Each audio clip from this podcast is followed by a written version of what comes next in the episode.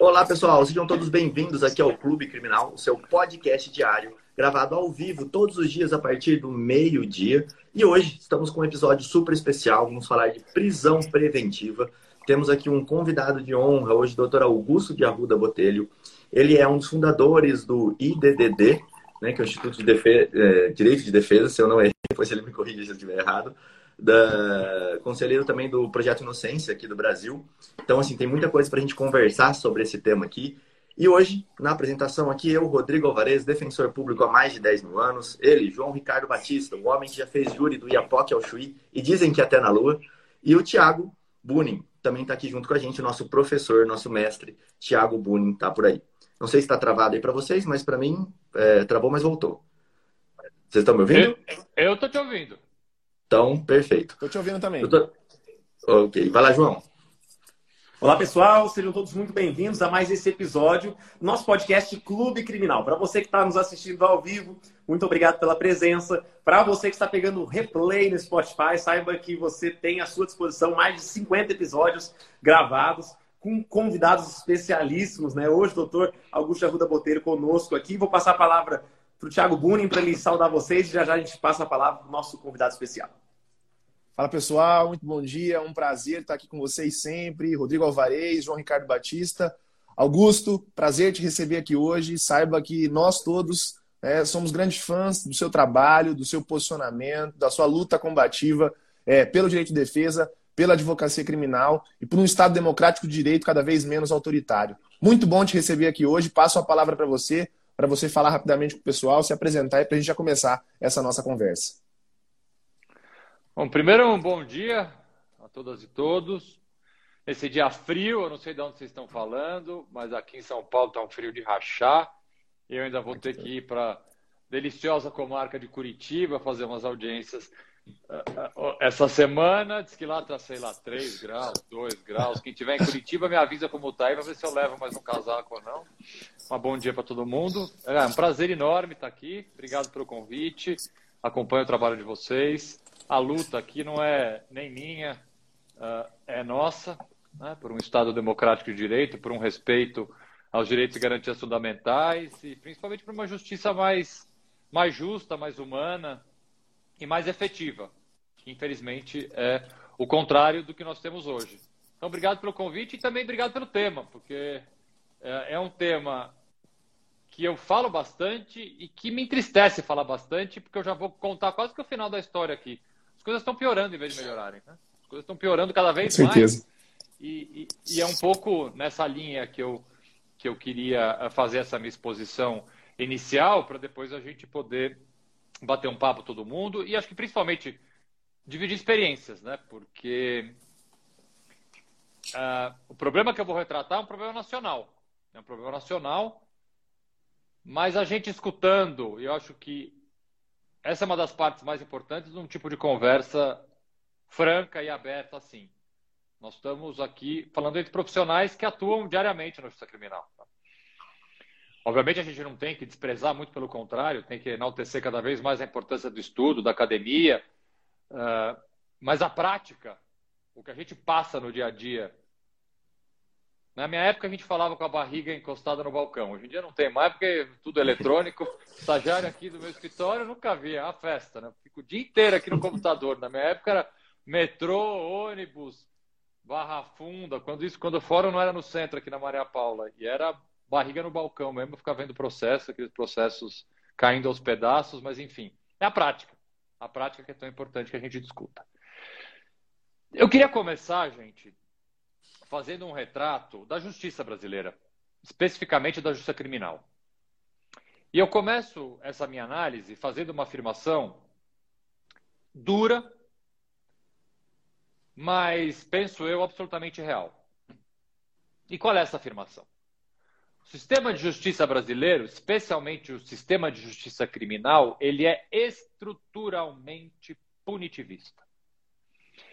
E o que quer dizer do ponto de vista técnico quando a gente aponta que algo ele é estruturalmente alguma coisa? Fala-se muito que a sociedade brasileira é estruturalmente racista. E eu vou além dizendo que o poder judiciário, em grande parte, e a sociedade brasileira, ela é estruturalmente punitivista. Então, volto a fazer a pergunta: o que é isso na prática?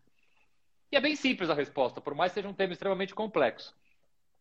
Significa o seguinte: se tudo correr dentro da normalidade, dentro do que a gente observa no dia a dia dos fóruns criminais e nos tribunais de justiça espalhados pelo Brasil, se tudo correr dentro da normalidade, o final da história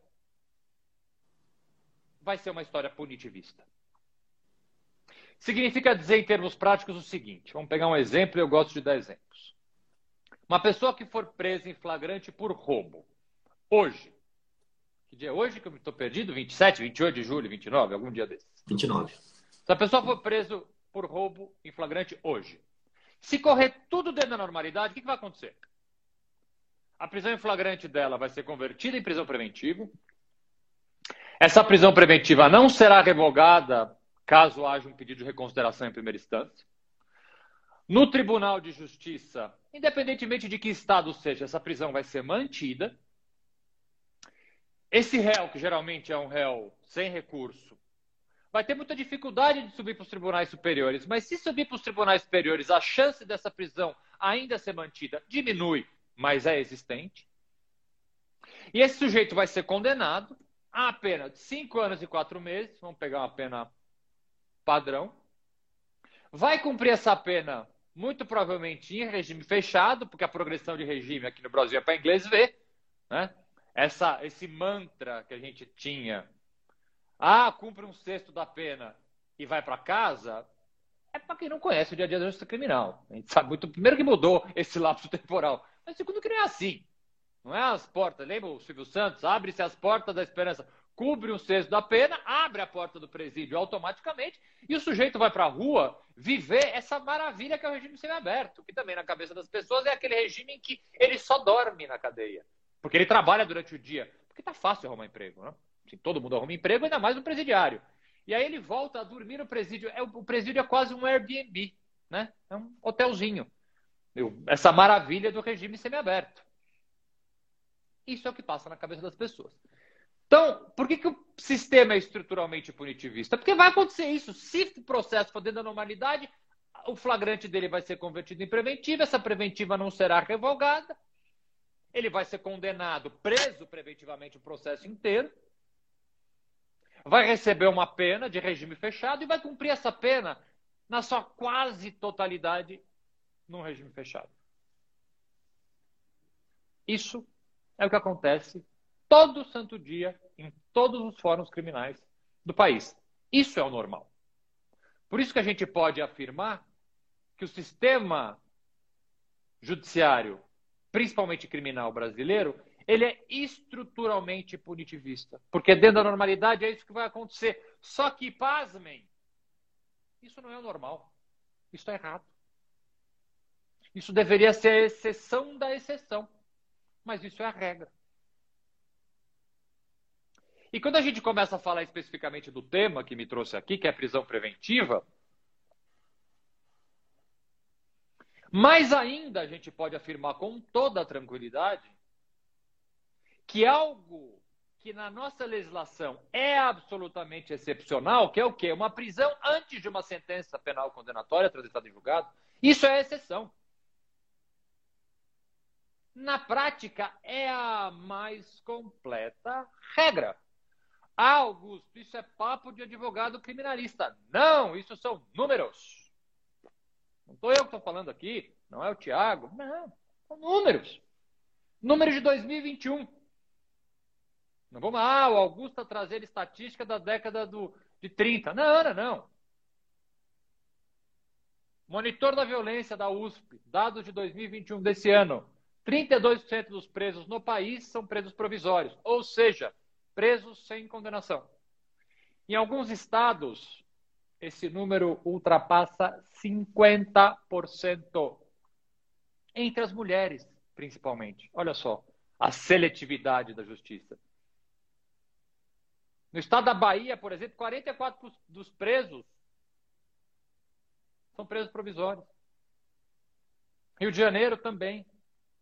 São Paulo um pouco menos. Diminuiu agora. Então, essa é a confirmação numérica. Não há, gente, é um mais um é dois. Não tem conversa.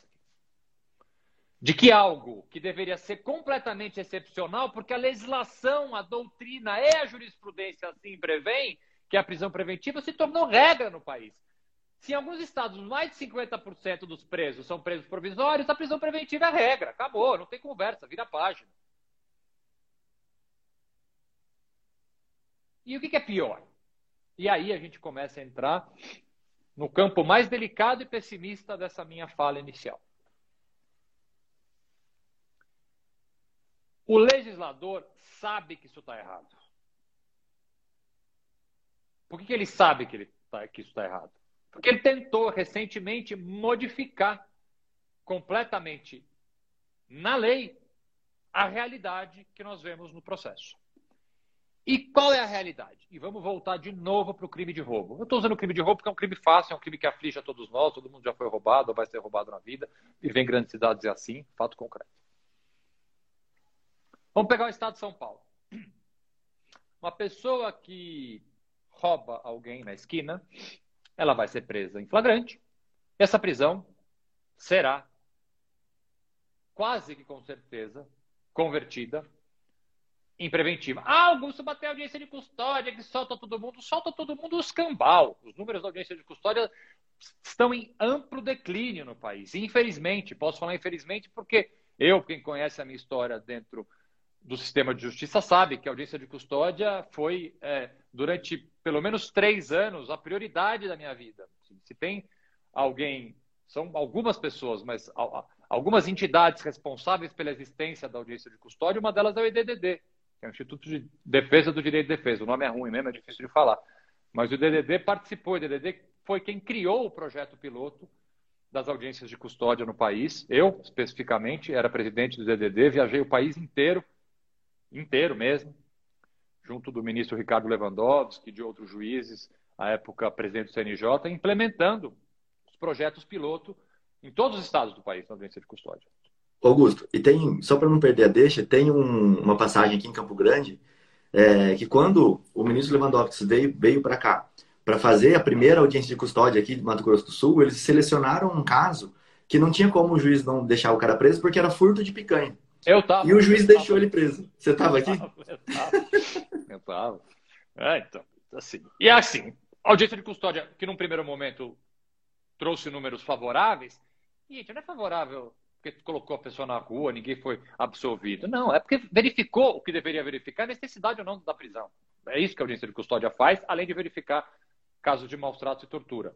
Mas o fato é que hoje em dia, infelizmente, mais de 90% das liberdades concedidas durante a audiência de custódia são liberdades mediante cautelares alternativas à prisão. Então, o fato é que a audiência de custódia hoje em dia coloca pouquíssima, pouquíssima gente efetivamente na rua. Mas vamos lá.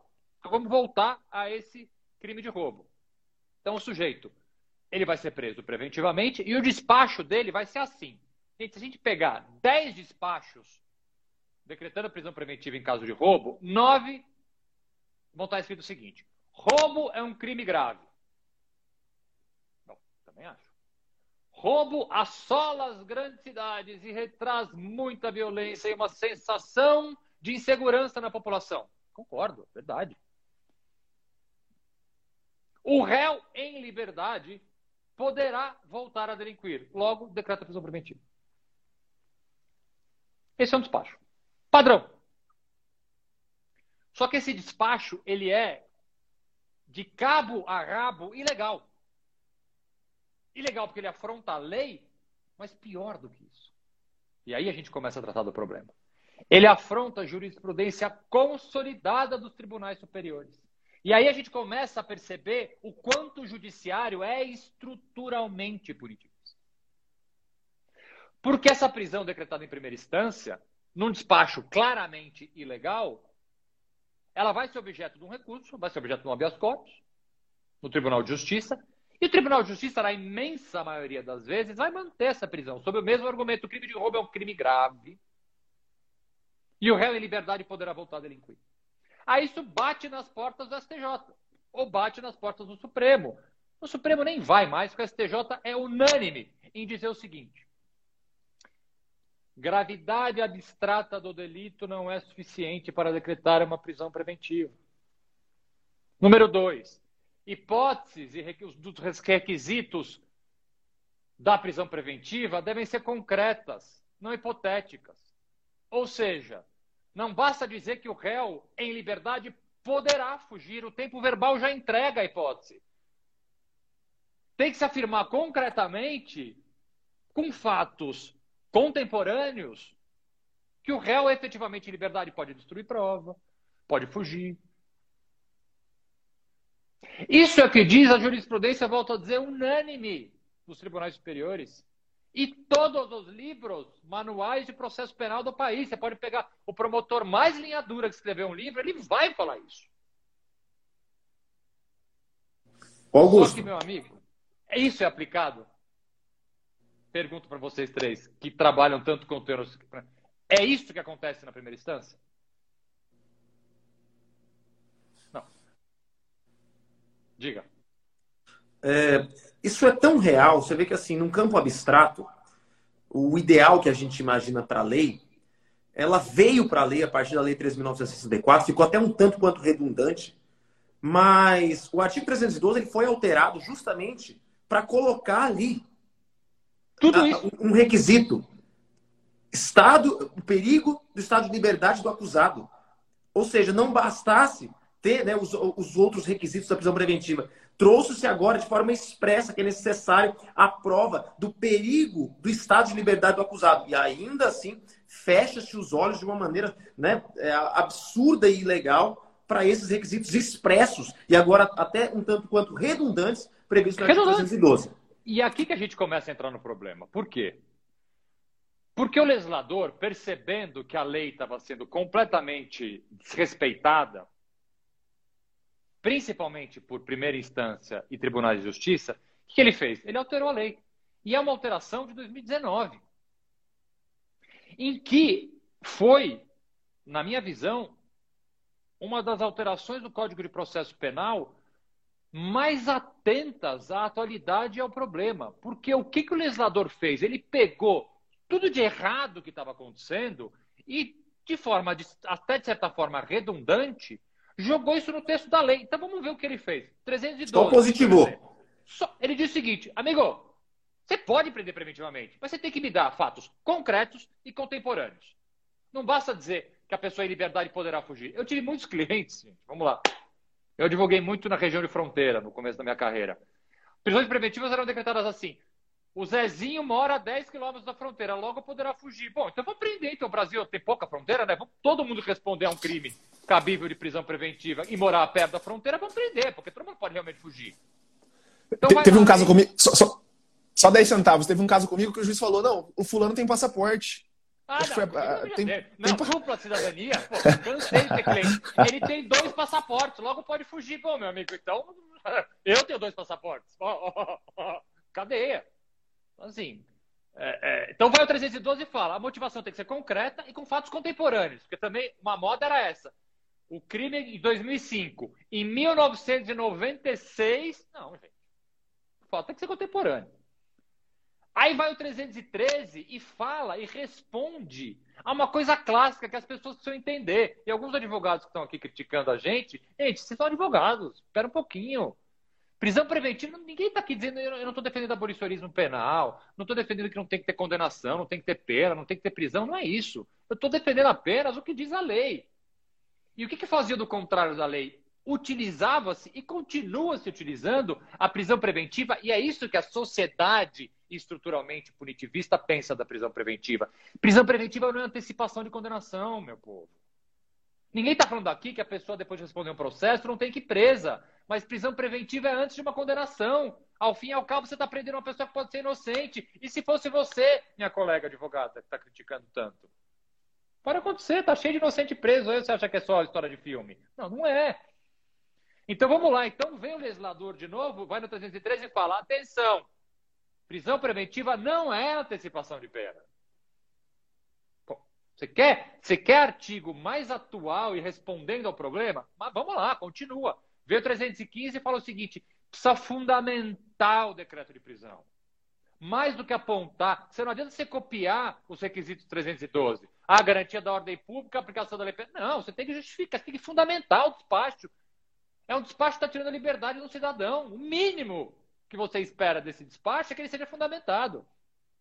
Aí vem o 316 e é assim a, a, a cereja do bolo, né? Ontem eu estava fazendo uma live e eu falei, né? Morre um professor de processo penal no Alasca, de frio, toda vez que algum jornalista fala prisão preventiva, aquela que não tem tempo em determinado. Gente, não, não é a diferença entre prisão temporária e prisão preventiva o tempo. Até porque a prisão preventiva ela tem um tempo, sim. Qual é o tempo? É o razoável. A jurisprudência inteira diz a prisão preventiva ela não é eterna. Mas ela muitas vezes se configurava como eterna. Eu tive casos aqui no escritório de pessoas presas, que eu pegava o caso, a pessoa estava presa três anos preventivamente. Isso é antecipação de pena, isso não é prisão preventiva. Aí veio o legislador e falou o seguinte: ó, a cada 90 dias o juiz tem que reavaliar a prisão preventiva.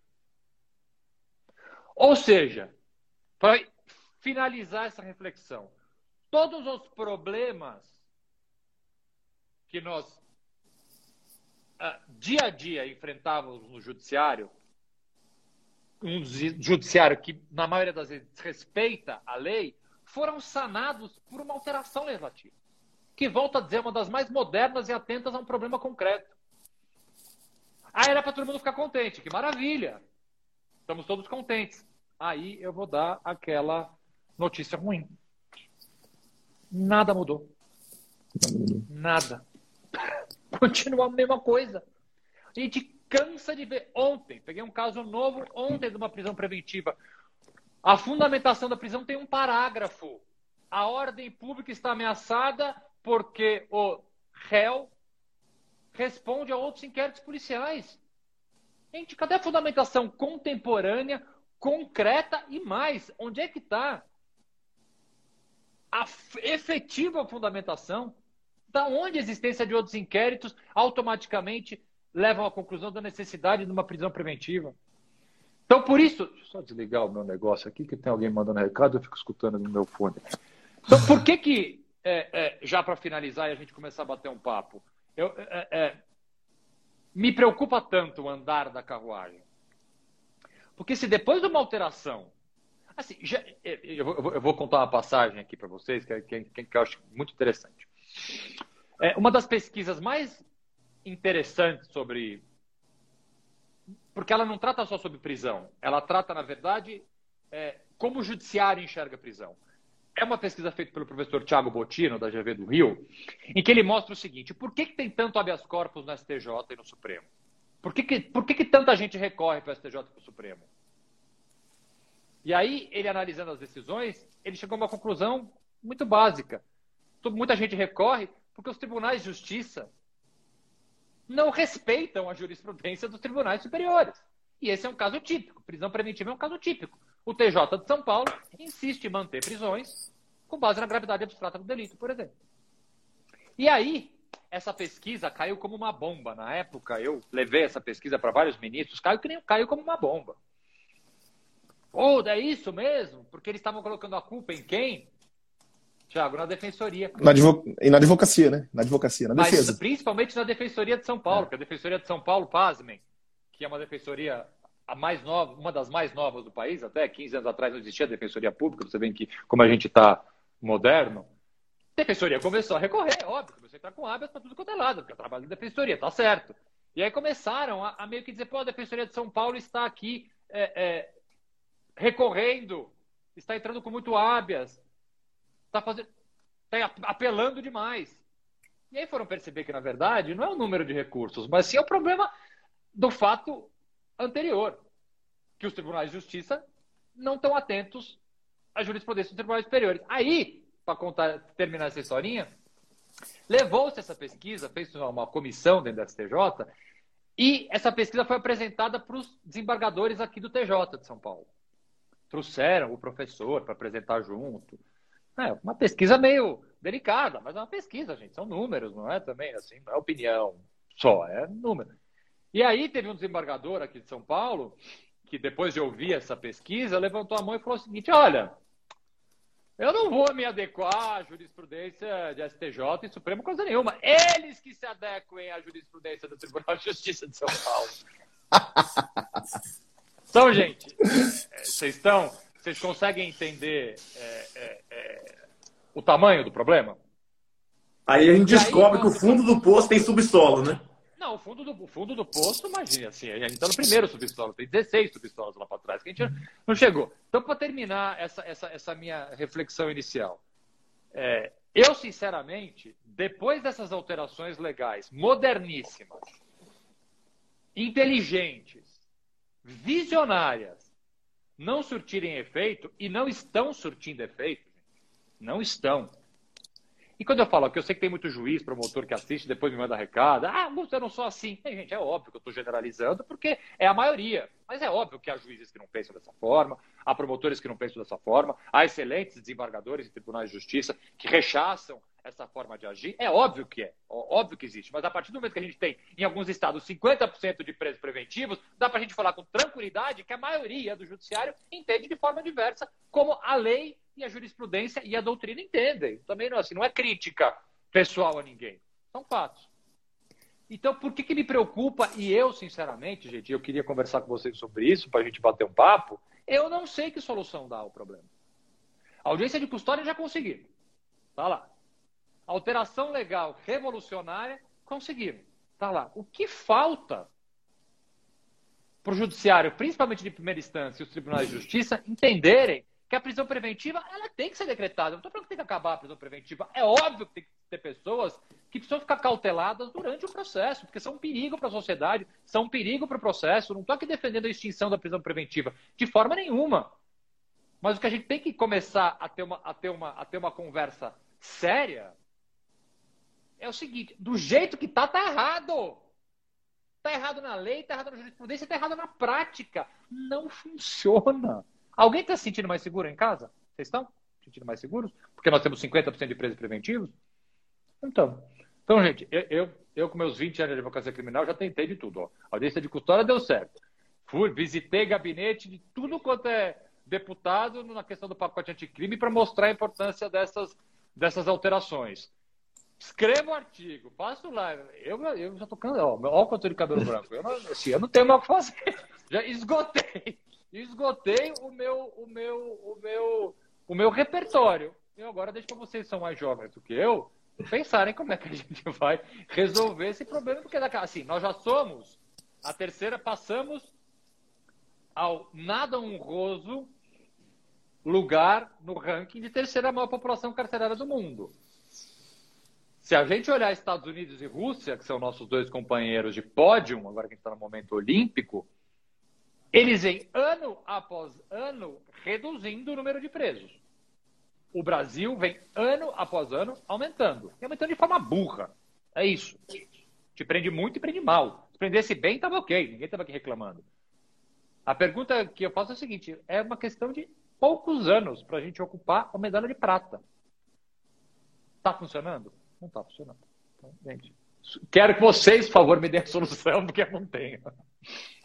Augusto, deixa eu só colocar. Ô, Thiago, rapidinho, deixa eu só colocar um dado aqui, porque vai encaixar com o que o Augusto falou aí. É, o ministro Schietti, ele citou, e ele levantou os números do STJ, e ele citou aqui, aí eu consegui achar a reportagem, onde ele mostra que teve 11.181 habeas corpus da Defensoria Pública no STJ em 2019, e que foi concedida a ordem em 6.869. Ou seja, em 61,43% das vezes, a decisão lá de baixo foi reformada. Né? Quando eu falo lá de baixo, os juízes bravos tá comigo, mas não é Não, gente, desculpe. É, só, assim, só, justiça, assim, olha, olha, que loucura. Tá não, e olha, e olha que loucura. Já que a gente está indo para o lado da pesquisa, eu até peguei aqui bem rápido. Esse livro, né, vocês devem conhecer, é um livro de habeas corpus escrito pelos assessores dos ministros do STF. Tá? Uma pesquisa Trabalhou feita. Comigo, cara. Tra... É por isso que o livro é bom. Foi meu estagiário quem escreveu. É. Gustavo. Gustavo, é, é, é, Gustavo Mascarenhas.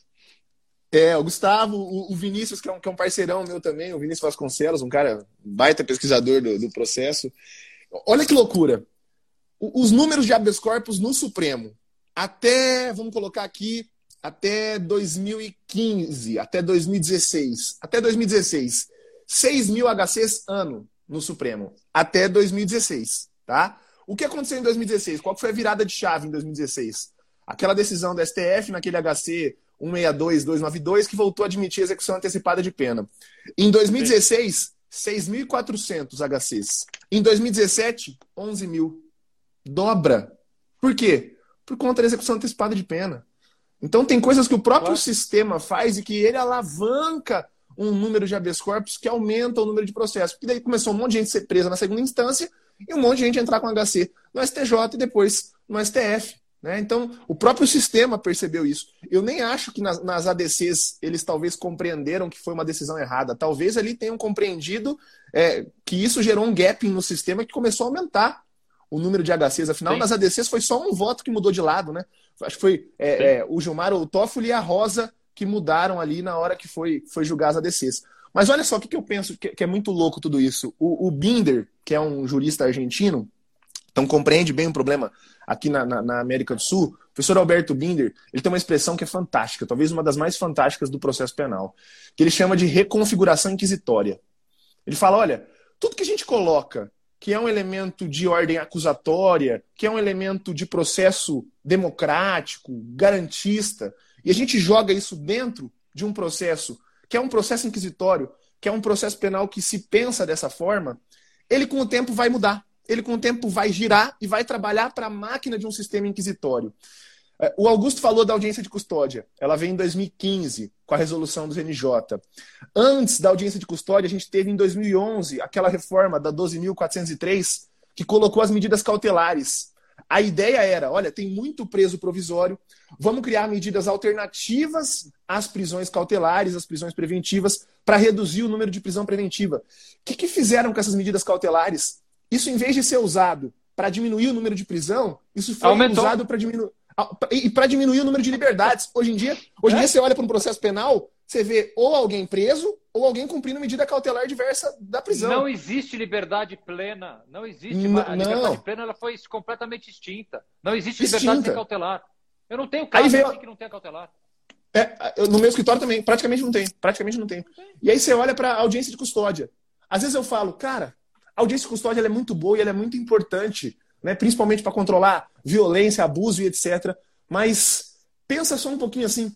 O juiz, quando ele analisava é, o pedido do promotor, a manifestação da defesa no gabinete dele, com calma, com tranquilidade, ar-condicionado ligado, duas telas, sem aquela pressão da audiência de custódia, eu acho que dava menos conversão de flagrante em preventiva do que dá com a audiência de custódia. Não é que a audiência de custódia é ruim, não. Não é isso. É porque é a reconfiguração inquisitória que o sistema promove é, é, a audiência de custódia virou um rito de passagem. Né? Só chega ali para, entre aspas, a, a, conversão do flagrante em preventiva virou uma mera ratificação. Aquela ratifica a prisão em flagrante virou uma mera, automática. Né? É, é só você é... pegar, Tiago, os números, assim, os números. E o IDDD, é, assim que, que as audiências, que o projeto piloto é, começou, qual, qual, era o nosso papel? o papel do Instituto. Primeiro a gente propôs redação, enfim, foi, foi, realmente assim, foi, foi um período da minha vida em que eu me dediquei paralelamente ao meu escritório, mas dediquei um grande espaço de tempo a isso. E que nós conseguimos um financiamento muito grande, internacional, para monitorar as audiências de custódia. Então, durante um período, não me recordo exatamente qual foi o período da pesquisa, o IDD colocou no Brasil inteiro pesquisadores acompanhando as audiências de custódia e verificando se ela estava sendo bem feita, porque era uma grande novidade, vamos começar assim. Tinha muito juiz que não sabia fazer, advogado, promotor natural. Eu, quando fui fazer minha primeira audiência de custódia, falei, pô, eu que lutei tanto fazer esse negócio aqui agora. Você ficou, é uma novidade. É, e os números mostram, por exemplo, que num primeiro momento havia sim uma. Por isso, assim, casa exatamente com essa tua, com essa tua fala. Havia um número razoável de liberdades integrais, um número pequeno de conversões em preventiva e um número também razoável de cautelares alternativas à prisão. Com o tempo, esse sistema ele foi se, essa expressão que você usou, ele, ele foi se nivelando. E hoje em é. dia. Reconfiguração inquisitória. Né? É essa, reconfiguração inquisitória. Os números, infelizmente, hoje são ruins. Se Exatamente. E aqui na Defensoria Pública do Mato Grosso do Sul, que a gente vê, não sei se o Thiago e o João têm a mesma impressão, que eles atuam aqui também. É, por exemplo, nós não temos, eu não vejo é, prisão temporária.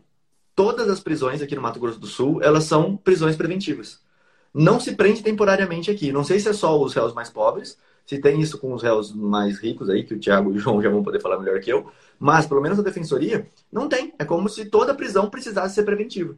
E aí, casando com o que o Augusto falou, eu acho muito interessante é, essa frase que eu não lembro quem falou, mas que a liberdade provisória é algo que sou estranho, né? Porque a liberdade nunca deveria ser provisória, é. ela deveria ser a regra.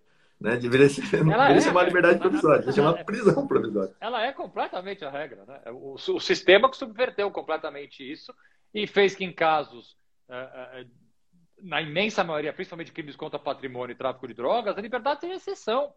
Você conta nos dedos uma pessoa que responde a um crime contra o patrimônio, tirando furto, obviamente, em liberdade. Ou tráfico de drogas, não importa a quantidade.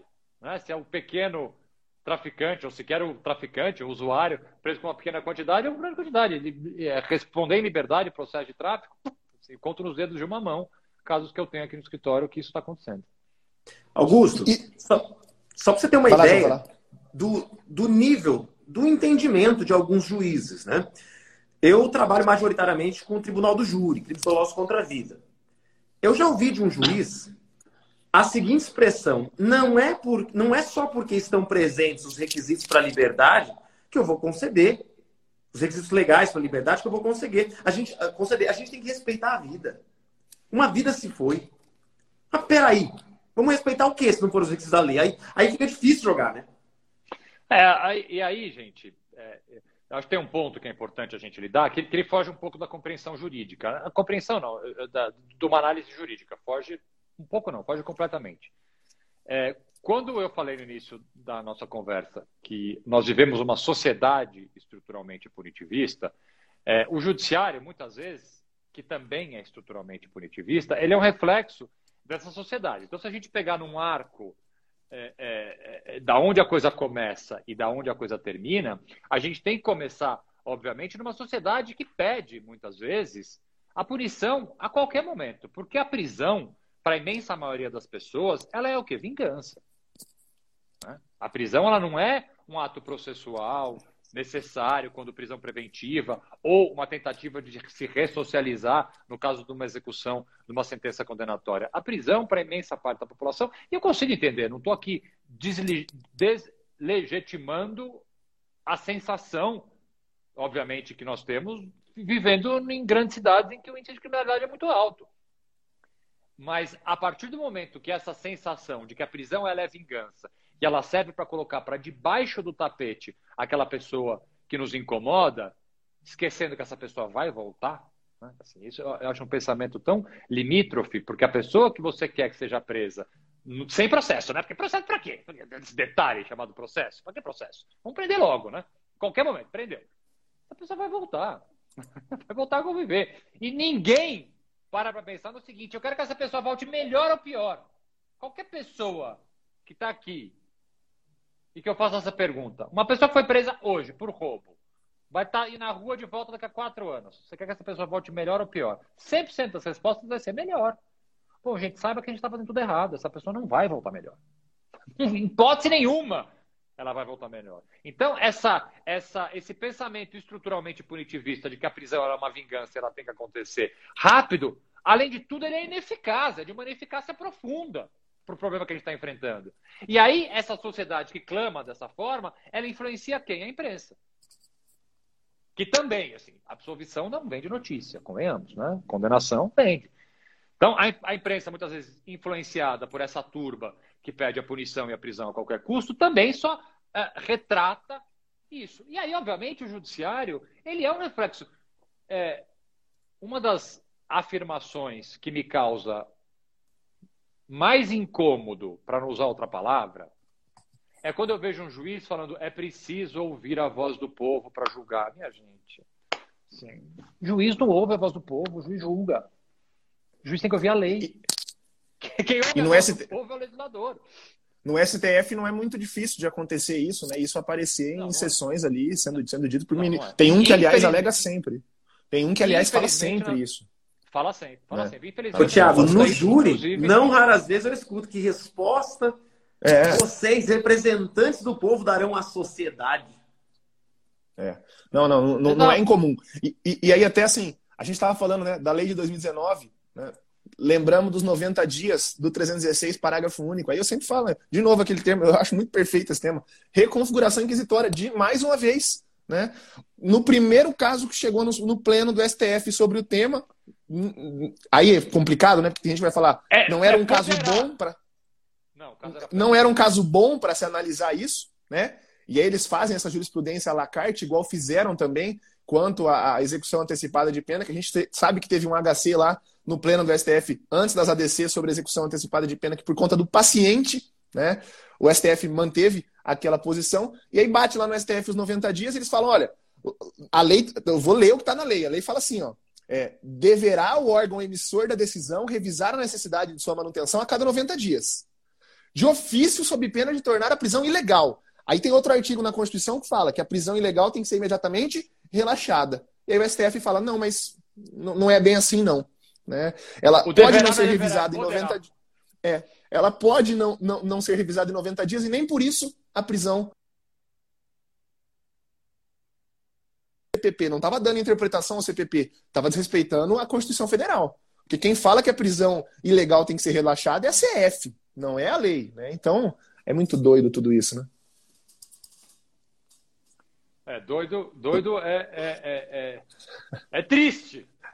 É triste, é triste, é triste. É esse caso específico eu concordo. Para quem não se lembra, gente, esse caso foi no julgamento daquele tal do André do Rap. André do Rap. André do Rap, que ele chamava. André do André Rap. Do rap. Sim, um caso, obviamente, do ponto de vista de opinião pública, péssimo para julgar essa alteração legal que, assim, que na verdade só, só volto a dizer, né? Aí que está o problema. É, alteração que só disse o óbvio, né? Assim, não precisava.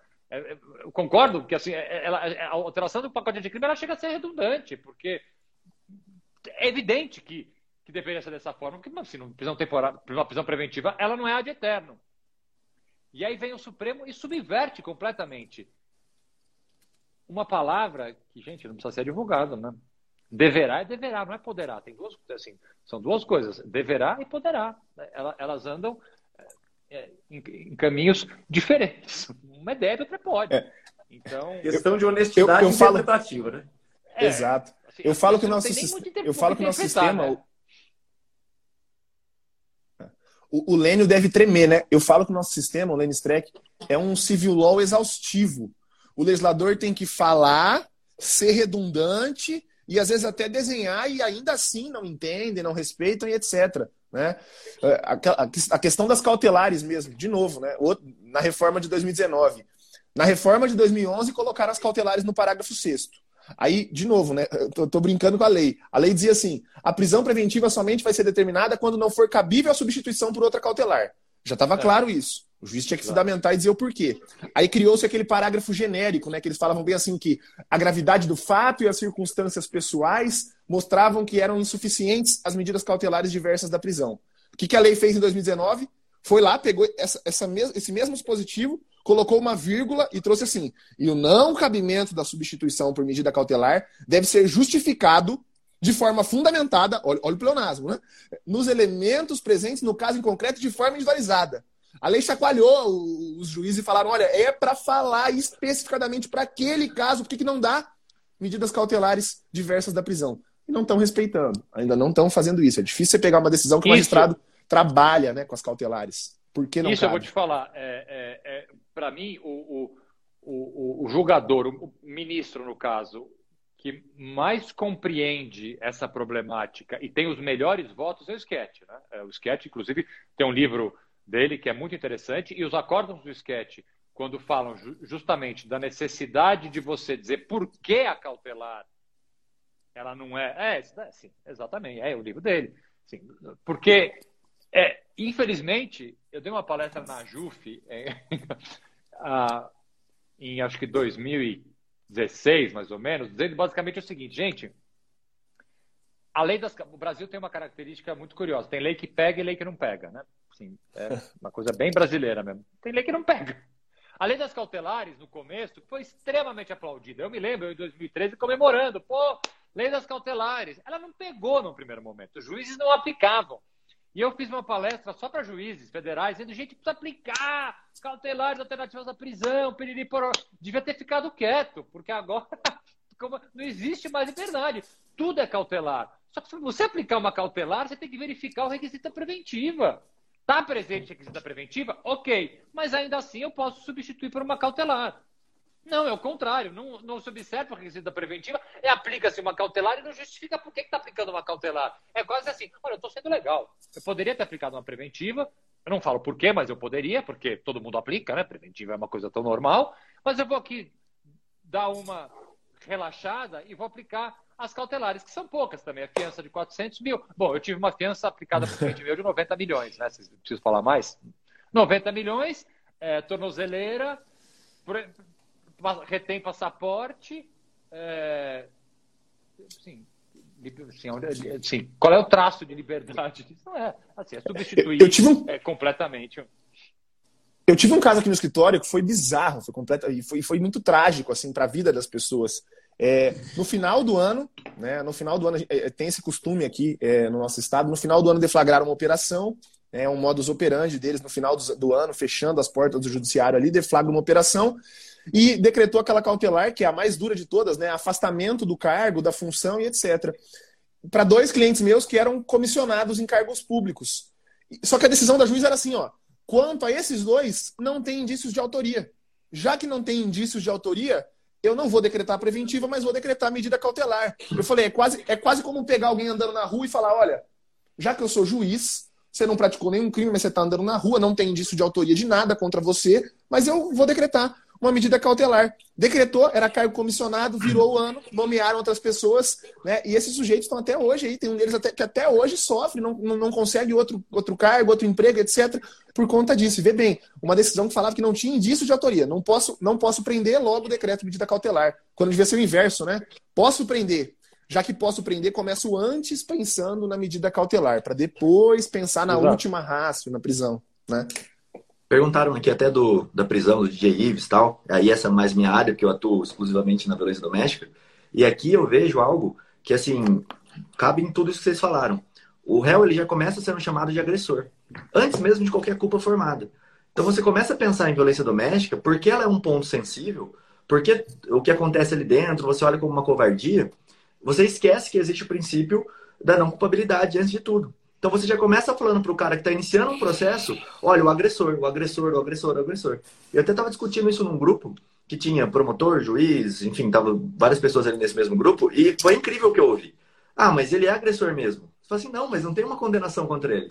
Ah, mas a gente sabe que aconteceu. Não, como assim você sabe que aconteceu? Você tem que ter prova de que aquilo aconteceu, tem que ter uma condenação, e aí tudo bem você chamar a pessoa é, do que você. Não, não, tudo bem, né? Mas aí tudo bem a lei falar, olha, agora essa pessoa foi considerada uma agressora dentro dos sistemas da lei. Mas antes de tudo, é difícil. E aí você vê esse abuso de medidas protetivas nesse, é, ali na violência doméstica e de prisão. Eu já atuei em diversos casos em que o réu ficou preso muito mais tempo, mas muito mais tempo, do que a condenação final dele. Não estou dizendo nem de ah, cumprir é a pena inteira em regime fechado. Estou dizendo, tipo, o cara fica preso um ano e meio e a condenação ser de seis meses. Tá, vamos, vamos pegar um exemplo que, que não é muito popular, porque o tema causa é, é, é, é, discussões que são discussões políticas, ideológicas, que, não, que não, não, não deveriam estar presentes dentro de um discurso que é eminentemente técnico, mas a prisão temporária ontem do é, ativista aqui de São Paulo, Galo, uma prisão temporária por ele ter colocado, é, ser acusado, eu não sei exatamente se ele confessou, não sei detalhes do depoimento dele, mas ele está sendo investigado por ser um dos responsáveis por atear fogo na estátua do Borba Gato. Para quem não é de São Paulo, é a estátua mais feia de São Paulo. Ainda assim, questão de queimar ou não, há divergências, eu não quero entrar especificamente nesse tema, mas o fato é que é uma estátua que homenageia uma pessoa mais do que controversa, um estuprador de, de índios, índias, etc. Mas, enfim, o fato é que foi colocado fogo nas pessoas. E esse, e esse ativista foi preso temporariamente ontem. Né? Vamos falar estritamente da questão técnica dessa prisão. Era uma prisão temporária que é mais excepcional ainda do que a prisão preventiva. E por que a prisão temporária ela é excepcional? Porque ela é uma prisão que ela só pode ser decretada no curso de uma investigação, ou seja, está se investigando alguém. Então, assim, é, a chance de você estar prendendo um inocente, ela é gritante. Está no curso de uma investigação, vamos lá.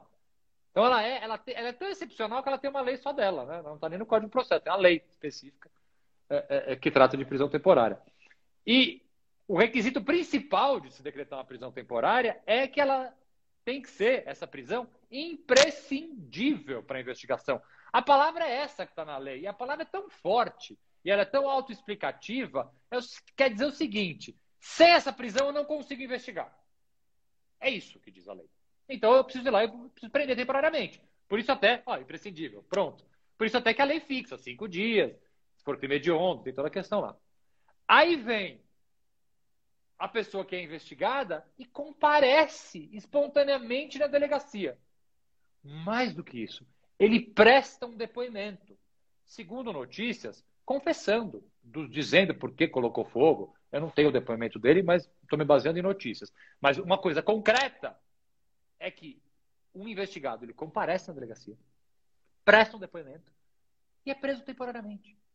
Gente, qual é a necessidade dessa prisão. E aqui eu não estou defendendo o ato. Eu não estou dizendo que ele não pode ser condenado lá no futuro. Tem nada a ver com isso. Estou falando tecnicamente sobre prisão temporária.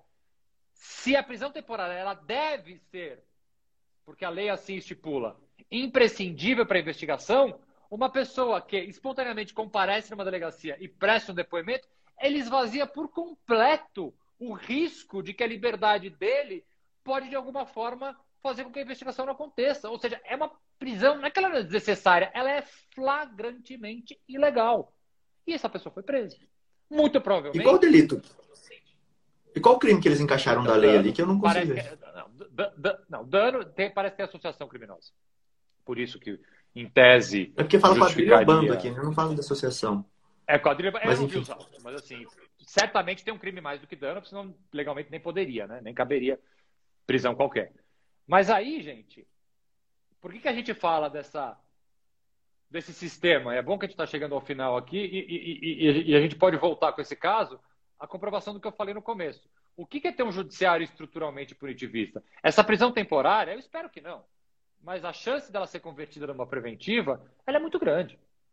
E a partir da conversão em preventiva, a chance da manutenção dessa no tribunal é muito grande. Por quê? Porque olha-se o pano de fundo. A pessoa queimou, a... não estou defendendo ou acusando, assim, volto a dizer, o, pan... o crime em si, ele vai ser julgado. A gente está falando de uma questão técnica, processual, que é prisão.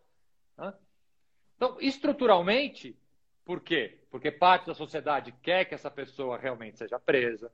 Porque parte da imprensa, sim, aplaude esta vingança a este ato gravíssimo de colocar fogo numa, numa estátua, né? Espero que a estátua esteja passando bem. Coitada. É... A sociedade pede. A imprensa pede isso e assim, a chance dessa pessoa continuar presa e permanecer presa é enorme. gente, saibam, assim, do ponto de vista legal, essa prisão não tem, não tem pé nem cabeça. Você prender temporariamente uma pessoa que se apresenta e presta um depoimento. É, vai na contramão completa da intenção da lei. Completa. Mas é isso. Vivemos numa sociedade e num judiciário estruturalmente punitivista. Com certeza. Que isso a gente consegue ver todos os dias aqui na atuação. É, principalmente aqui na defensoria, a gente vê que quando, quanto mais pobre é a pessoa, mais difícil é também o sistema de eles lerem o que a gente escreve. Eu já tentei reduzir minhas peças ao máximo, fazer HC de duas folhas, assim, espremendo tudo que eu preciso falar, para que a pessoa possa ler e às vezes você não consegue. Você faz uma liminar não pedindo para soltar, por exemplo, o réu, mas para parar o processo, e aí o desembargador escreve lá na liminar que não estão presentes requisitos para ele soltar nesse momento e a liminar confunde com mérito. Aí você fala assim, não, você não deu a liminar. Eu não pedi isso. Isso acontece direto, é bem direto. Rapidamente, é, o Augusto falou, poxa, não, não tem solução. Eu também penso que às vezes é difícil a gente pensar na solução. Esses dias a gente teve aqui na segunda-feira é, o Caster, que é um juiz aqui no Mato Grosso do Sul, foi um cara que inclusive fez audiência de custódia antes da resolução é, do CNJ sei, aqui no nosso estado. Bem. Fantástico, um cara sensacional. E ele e outros juízes né, que, que têm uma posição mais garantista, democrática, acusatória, e é até, é até redundante falar de um juiz no Estado Democrático de Direito que seja garantista, porque não deveria existir juiz que não fosse garantista num Estado Democrático de Direito. Mas eu acho que o problema é de base, sabe? É, por isso que é, é um sacrifício danado para mim, mas eu não saio da graduação, eu não paro de dar aula em graduação, porque eu acho que o problema é de base. Os juízes que entram ali, e, e, e, o Caster disse, disse isso na, na, na, nossa live, né? O juiz já entra com essa cabeça pensando é, que ele está ali para combater o crime, aquela sensação de juiz como agente de segurança pública, que, que cabe a ele, que é a justiça criminal responsável por isso, que tem que prender para isso, que, que, a solução está no direito penal e etc, etc. Então acho que essa é uma primeira possibilidade, né? Está na base, está na formação dessas pessoas. E não adianta formar depois que está lá, não adianta pensar em escola da magistratura, é antes, vem da base, vendo o que, que aqueles alunos estão lendo na graduação, como que estão pensando, etc, etc. E o outro problema também seja né, social, os, os, fins que tomaram nosso, nosso direito penal.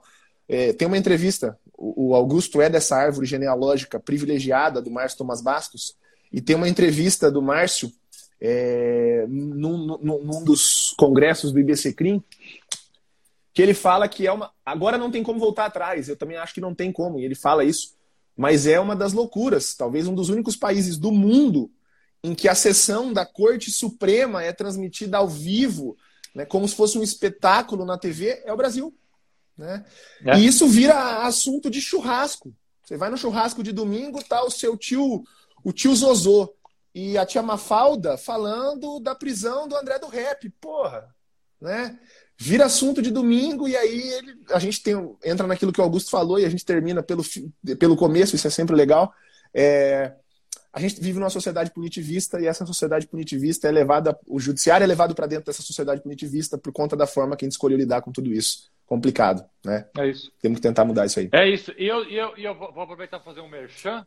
Eu escrevi um livro que vai ser lançado em breve e essa parte é, é, da TV Justiça, Tiago, eu enfrento logo na introdução do livro é, e eu entendo que a TV Justiça é uma das causas do problema que o judiciário enfrenta hoje.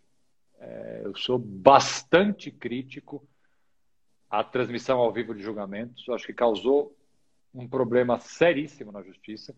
E eu tenho todo um capítulo do livro que eu, que eu faço essa construção. Quando lançar o livro, eu vou me convidar para vir aqui para lançar o livro. Pode? Com certeza. Convido, a, a gente confundiu, né, Augusto? A gente confundiu, a gente confundiu a publicidade do processo com o processo midiático, né? Acho que tem uma diferença, Exatamente. um abismo entre um processo público e um processo midiático. O processo tinha que ser se público, você, se você Se você ler a justificação ali é, é, do texto legal, vai lá, os motivos, né? É, do, do, projeto de lei que criou a TV Justiça é tão bacana. É, o deputado Chiquinho Feitosa que fez, que vem a ser cunhado do Gilmar Mendes, olha só como o mundo é pequeno. É, é, é super bacana. Eu quero levar a justiça próxima do povo, é o judiciário mais transparente. É, eu tenho certeza que as intenções naquele momento eram as melhores, né? tanto que eles escolheram o momento adequado quando o Marco Aurélio, ministro do Supremo, estava ocupando a cadeira de presidente da República. Então a lei foi sancionada com ele, como presidente. Tenho certeza que todo mundo. E eu já conversei com vários ministros do Supremo que hoje, sem, sem ser publicamente, se arrependem. Falam, pô, se a gente soubesse que ia virar isso. Mas enfim, virou. E não tem como voltar atrás. Concordo. Deixa eu só aproveitar o momento merchan. Deixa eu aproveitar o momento merchan, falar pro pessoal, tá fixado aqui hoje à noite. Espero vocês, quem não me conhece aí, o Rodrigo sempre mostra. Quem não me conhece, quem não conhece o Augusto, vai ser difícil. Quem não conhece o João, quem não conhece o Rodrigo, sigam todos nós aqui em cima, onde o Rodrigo está apontando. Você clica ali. É, eu não sei fazer esse negócio de blogueirinha, mas. Se... é, lá em cima, é, é, em cima da cabeça do Rodrigo. Hoje é a última aula da nossa imersão. Quem não me conhece, vai lá no meu Instagram, tem um link lá, clica lá, última aula da imersão, gratuito. Vou falar de habeas corpus, vou dar também um modelo de habeas corpus, vou escrever um habeas corpus com vocês, muito legal. Já encerro por aqui. Rodrigo, obrigado. João, obrigado. Augusto, muito obrigado pela sua presença. Rodrigo, vai lá. Pessoal, aí, gostaria Augusto. de agradecer a presença de todos que estão ao vivo aqui, nosso encontro diário ao meio-dia. Eu quero, eu quero é, convocar, tá? É, sob pena de condição coercitiva aqui, para que vocês Opa, venham, para que vocês sigam coercitivamente ao perfil do doutor Augusto, tá? Segue aqui, clica em cima aqui, vocês têm muito a ganhar. Esse cara que é uma pessoa que a gente admira, acompanha, estamos lisonjeados Obrigado. de tê-lo aqui conosco no, no, Clube Criminal. Quando lançar esse Obrigado. livro, eu quero que ele venha aqui, eu quero a gente quer divulgar esse livro. E para além disso, Bacana. fica estendido o convite aqui, ó, pelo menos uma vez por mês. A gente quer um debate nesse nível aqui, olha, quanta informação. Boa. A gente se sentiu deleitado aqui, né? Muito obrigado, Augusto, nosso amigo, pela sua presença, obrigado pelo vocês, seu cara pelas suas informações aqui. A gente está muito feliz, agradecido e já fica o convite aqui para você lançar livro, para você fazer o que você quiser. O palco é seu aqui, tá? E galera, vocês que estão cantar. aqui no Criminal na Prática, vocês sabem. Rodrigão. Isso aí, galera. Valeu, obrigado. As mais de 400 pessoas aqui que a gente bateu hoje aqui na, na nossa live. Foi, o, acho que, o recorde do Criminal na Prática aqui. Foi a live de hoje. Obrigado, é, Augusto, aí, por disponibilizar o seu tempo. Acho que essa reflexão ela é muito, muito importante. É, o recorde é seu, Augusto. O ouro é seu. O ouro é seu. Opa, o time olímpico. O é, ouro é, é seu. Olímpica. Valeu, valeu, valeu. Obrigadão. Vou deixar você aí com a fala final para a gente poder encerrar, Augusto. Obrigadão, cara. Não, gente, gente, obrigado. Eu só, só queria agradecer o convite. Uh, e só deixar um último recado, gente. É, defender direitos e garantias fundamentais, que é a coisa aqui que nós quatro fazemos, não é defender direito de bandido, não, gente. É defender direito. A gente aqui, ninguém, a gente não defende pessoas, a gente defende direitos. E sempre pensem, sempre lembrem que uma hora pode ser você, porque está cheio de inocente aí tomando processo criminal, respondendo processo injustamente. Então, a defesa, inclusive de pessoas que possam ser condenadas, possam ser culpadas a crimes graves, ela serve no final da história para garantir que o direito, o seu direito, o meu direito, o direito de todos nós, o direito dos inocentes, seja integralmente cumprido. Porque não dá para a gente diferenciar, fazer uma lei para quem é culpado e uma lei para quem é inocente. Então, tenta entender o trabalho que a gente faz. Às vezes é um pouco impopular, eu entendo, mas acho que faz parte da, do, da, da nossa missão transmitir esse recado que o direito é um só, vale para todos e garantias e direitos fundamentais são essenciais para uma sociedade mais justa, mais democrática e mais humana. Fiquem todos com Deus aí. Se agasalhem porque está frio e até a próxima. Valeu, Valeu. pessoal. Até mais. Até mais. Um abraço.